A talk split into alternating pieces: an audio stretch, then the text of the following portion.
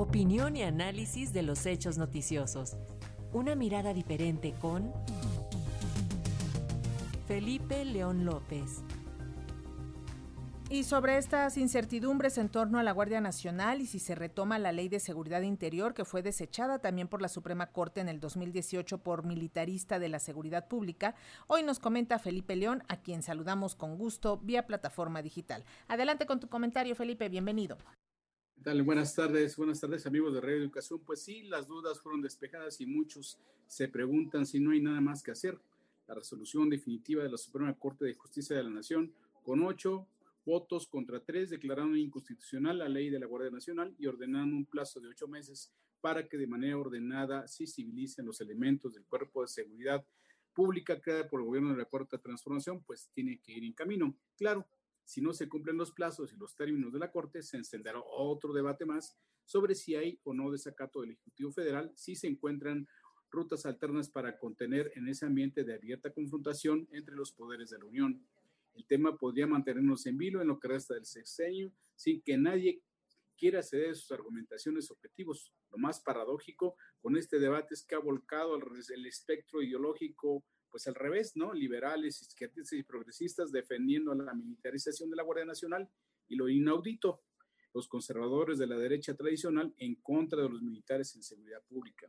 Más allá de estos encontronazos llenos de paja y campañas llenas de maniqueísmo partidista, hay que reconocer que la resolución, pues sí, ayuda un poco a entender la división de poderes, pero deja el tema de la seguridad nuevamente en el aire. ¿Y ahora qué sigue? Porque hay una realidad ineludible contra todos los buenos deseos y contra la disminución de la percepción de inseguridad dado a conocer por el INEGI, los números rojos se mantienen en altos. La cuenta del sociólogo historiador que utiliza el nombre de Cancerbero Real en Twitter todos los días nos dice desde 2010 el recuento de homicidios día por día, teniendo cifras que no varían de 80 a 93 ejecuciones diarias. El Observatorio Nacional Ciudadano, en su informe del primer trimestre de 2023, apunta que en poco más de cuatro años se confirma que este es el sexenio más violento de la historia y afirma que los 52 meses de esta administración ya rebasaron los 150 mil víctimas de homicidio doloso y que son los mismos casos del total de homicidios en el sexenio de Peña Nieto y 22% más que en el de Felipe Calderón. Ni qué decir de las denuncias de amplias zonas de regiones del, país donde el crimen organizado ha instalado un gobierno paralelo al institucional y democráticamente electo, cobrando cuotas por transacciones comerciales y hasta la economía social, imponiendo toques de queda, toques de queda obligando a consumir en determinados negocios, aniquilando a muerte a periodistas y medios que se atreven a denunciarlos y reclutando jóvenes, médicos, enfermeros y mujeres para sus diversificados, diversificados delitos que no son solo las drogas, sino también la trata de personas, el despojo y el lavado de dinero. Por eso, no hay entidad en el país que presuma que su fuerza civil es suficiente para enfrentar a la cada vez más sofisticadas y bien armadas organizaciones criminales.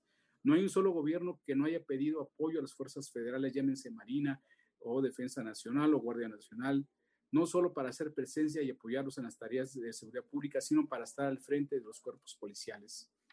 Nadie en su sano juicio político y personal ha dicho que no hace falta una Policía Nacional profesional y disciplinadamente como la que operan en otros países.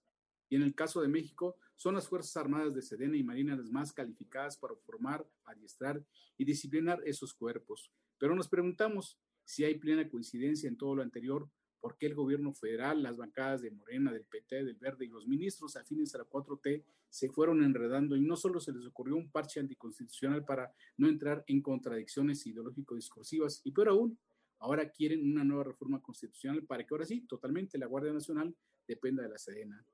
Amigos de Radio Educación, estamos en la recta final del sexenio y conforme avanza el proceso estructural que tiene cada fuerza política, quien asuma la candidatura presidencial para el 2024 deberá tomar el toro por los cuernos y no buscar solo parches.